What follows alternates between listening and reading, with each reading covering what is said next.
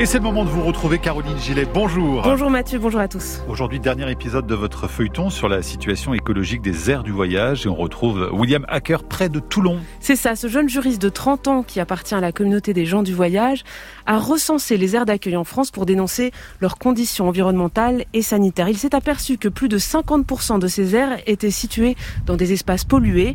William a proposé de m'emmener près d'une de ces aires, à côté d'une station-service à Lagarde, dans la métropole toulonnaise.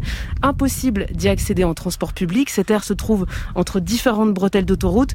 Et déjà en mai, quand j'y étais, la chaleur du bitume était presque intenable. Il paraît que ça peut aller jusqu'à 70-80 degrés. Cette aire d'accueil, comme beaucoup d'autres en France, n'a absolument rien d'accueillant. C'est vrai que quand on arrive jusqu'ici, là, on s'est garé dans la, station-service la plus proche et on, voit au loin euh, euh, les toitures de l'aire d'accueil. Euh, c'est que des grands centres commerciaux. Et puis effectivement, là, on entend assez fort euh, les camions qui passent et, qui klaxonnent. En fait, euh, pour te donner euh, une idée sur le, l'ambiance de, sonore de l'autoroute, ici on est à 80 mètres de l'autoroute, avec des talus anti-bruit. Là-bas, ils sont à 20 mètres sans talus.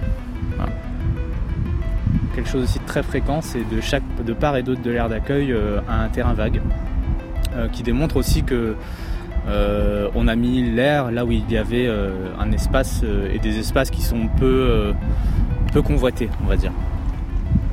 Là, on passe devant les, distributeurs d'essence, les poubelles. Là, clairement, on relocaliserait l'air pour la question d'autoroute et de particules fines et de bruit.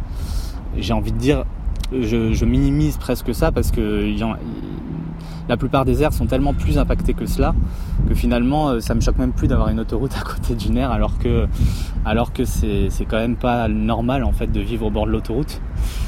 Enfin, personne n'a envie de vivre dans une, aire de repos. C'est aussi pour ça que je t'ai fait venir dans l'aire de repos en fait, parce que une aire d'accueil c'est moins bien aménagé qu'une aire de repos, donc euh, donc ça veut un peu tout dire.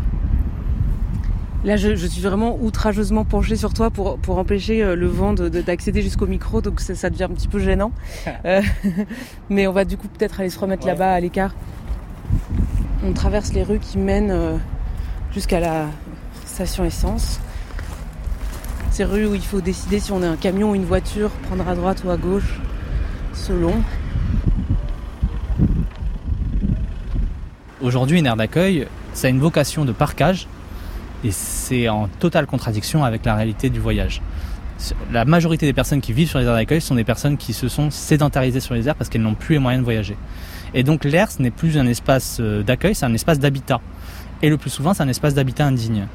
Et pour fermer les yeux sur cette situation, on dit non, c'est une aire d'accueil. Ce sont des gens qu'on accueille. Sur les questions écologiques, euh, il faut revenir sur les questions de santé. Déjà, on part d'un premier rapport en début des années 2000 qui pose le fait suivant, c'est que les gens du voyage ont une espérance de vie de 15 ans inférieure à la moyenne nationale. On part de là. Alors effectivement, il peut y avoir des facteurs liés au mode de vie, des facteurs, euh, je sais pas moi, liés aux pratiques culturelles, des facteurs... Mais il y a évidemment la question de l'espace. En vivant à proximité d'un site de méthanisation, en vivant à proximité d'une station d'épuration, en vivant à proximité d'une carrière, ou en vivant à côté d'une proximité de, déchets d'amiante, comme c'était le cas par exemple à Petit-Quevilly, on sait que ça crée euh, des conditions de vie qui vont euh, bah, imputer sur la santé des gens et qui vont réduire l'espérance de vie. Donc ça, c'est quand même la, principal, la principale chose. Et puis ensuite, il y a aussi euh, une question qu'on n'aborde jamais, mais qui est la question psychologique et du vivre en société. Quand tu enchaînes depuis ta naissance des lieux comme cela, à un moment donné, tu te poses la question, ben, elle est où ma place dans la société? Et ta place dans la société, c'est les poubelles en fait. En lisant ton livre, on comprend qu'il y a une relation qui a été déterminante pour toi, c'est celle euh, avec ton grand-père.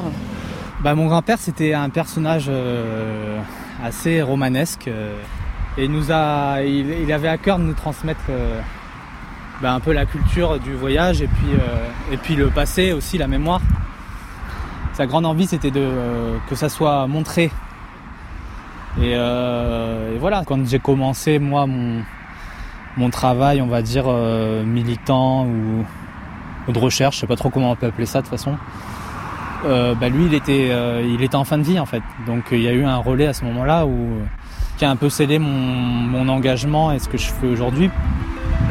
Ma volonté, c'est de créer un vrai centre de documentation où on soit capable de financer des chercheurs, où on soit capable de former des jeunes, où on soit capable d'apprendre l'histoire des gens du voyage. Et puis après, il faut des représentations politiques et médiatiques, peut-être créer un média, enfin il y a plein de choses à faire. On le redit donc, euh, Caroline, l'ouvrage de William Hacker s'intitule Où sont les gens du voyage? Il est paru aux éditions du commun et vous pouvez aussi d'ailleurs le télécharger gratuitement sur Internet. C'est ça, on mettra le lien sur la page reportage de la Terre au carré sur franceinter.fr. Et puis on mettra aussi des photos de William et de Pruna, 19 ans, que vous aviez entendu en début de semaine ici même. Et c'est elle que vous allez entendre en longueur ce vendredi 21h dans Full Continental sur France Inter. Et c'est donc demain. Merci beaucoup Caroline Gillet, à très bientôt. Merci Mathieu. France Inter.